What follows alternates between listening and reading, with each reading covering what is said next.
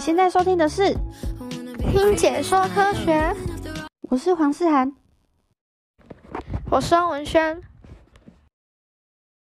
这次节目是以台湾大学张芳佳教授一百零八年十二月八日在科工馆南馆的周日阅读科学大师“我们为什么需要睡眠”讲座的内容为基础。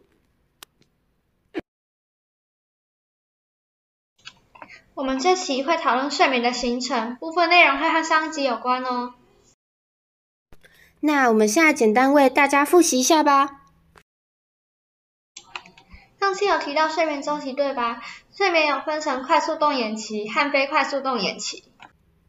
还有还有，我们已经知道睡眠有多重要了。那我来考你一下，睡眠最重要影响哪些层面呢？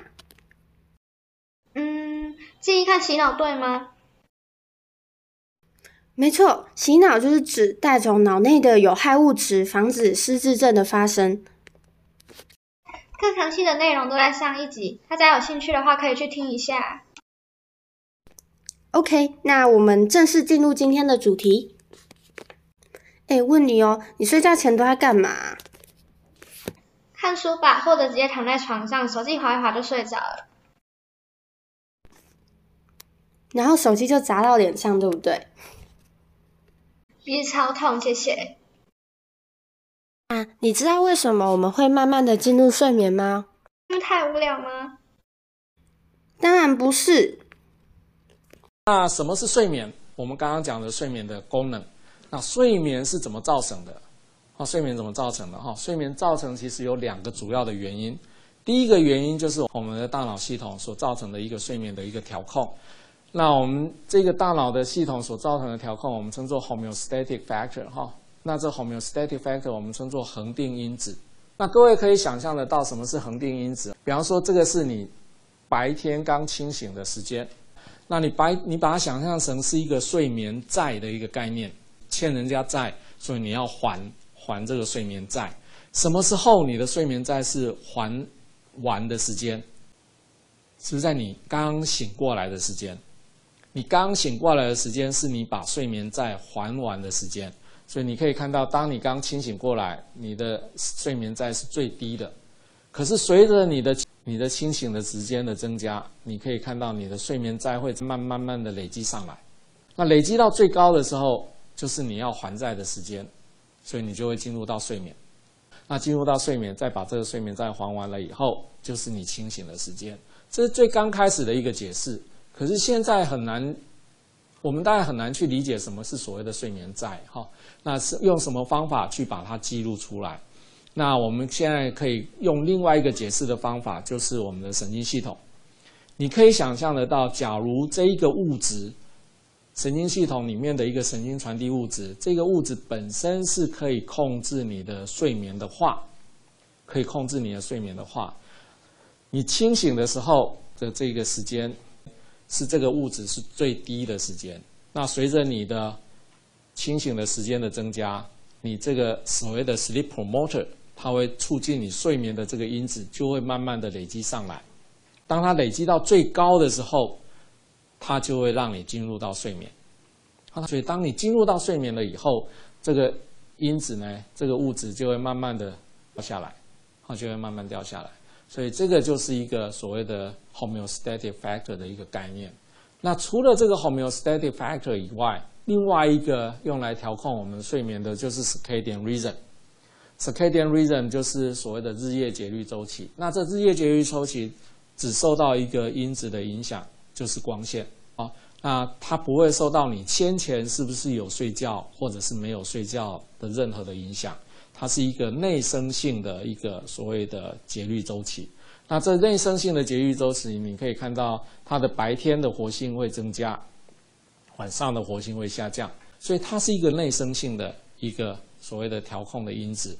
所以我们的睡眠主要是由这两个因子互相的调控所形成的。有了睡眠家的说法，就能解释为什么熬夜隔天会特别累了。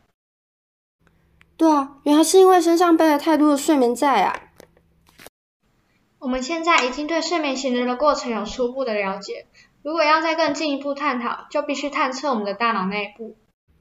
但是因为大脑真的太复杂了，目前科学家掌握程度也不高，所以能使用的探究方法也有限。以下简单列举几个目前使用的方法。先是最简单的破坏，如果要研究特定区块对睡眠的影响，就直接破坏它，观察破坏前后的差异，其实就类似实验组跟对照组。也可以记录特定区块的活性，或是注射药物，观察实验对象的反应。以上这些是传统的方式，随着科技的发展，现在有更多的仪器或工具能够精准的观测大脑。比如说，能够用影像呈现大脑特定细胞接受刺激后被活化的一个情况，以及周边神经网络的系统。还有啊，你知不知道有一个超酷的方法，竟然是利用光遗传学来做研究？哎，我好像有听过，哎，是不是有一个老鼠的那个实验呐？没错，但其实我也不是很清楚。那我们请教授来仔细讲解一番吧。那另外一个我们称作 optogenetics 哈，那 optogenetics 用光遗传学的一个方法来做的一个 study 哈。所谓的光遗传学的方式，就是我们从藻类里面发现一个蛋白质啊，植入到我们的大脑里面啊，植入到大脑里面，而这个蛋白质会受到光线的影响。好，你照光的话，它一的是会增加它的 channel 的反应，它的啊这个啊离子通道会打开。那离子通道打开了以后，这些离子进到细胞内，细胞就会活化。所以我们可以让特定的神经细胞活化。那接着我们用光的方法来来做实验，哈，是老鼠。你可以看到老鼠它可以移动，它有在它有在动，哈。那它上面有一个光纤，这有一条光纤在这个地方。好，那假如我把这个光纤埋在它会调控睡眠的脑区里面，那我只要活化这个睡眠的这个脑区，老鼠这个时候还在动哈，表示它还清醒。当你给蓝光了以后，它立刻就进入到睡眠，它马上就不动了，它可以让它很快速的进入睡眠的状态。那假如我们把光源拿掉，你可以看到把光源拿掉，它就清醒过来了。所以我们可以利用这样的一个方法来控制神经的活化。以上就是我们这一集的内容。大家对于睡眠是不是有更多的认识了呢？也请各位继续锁定下一集。我们下次再见，拜拜。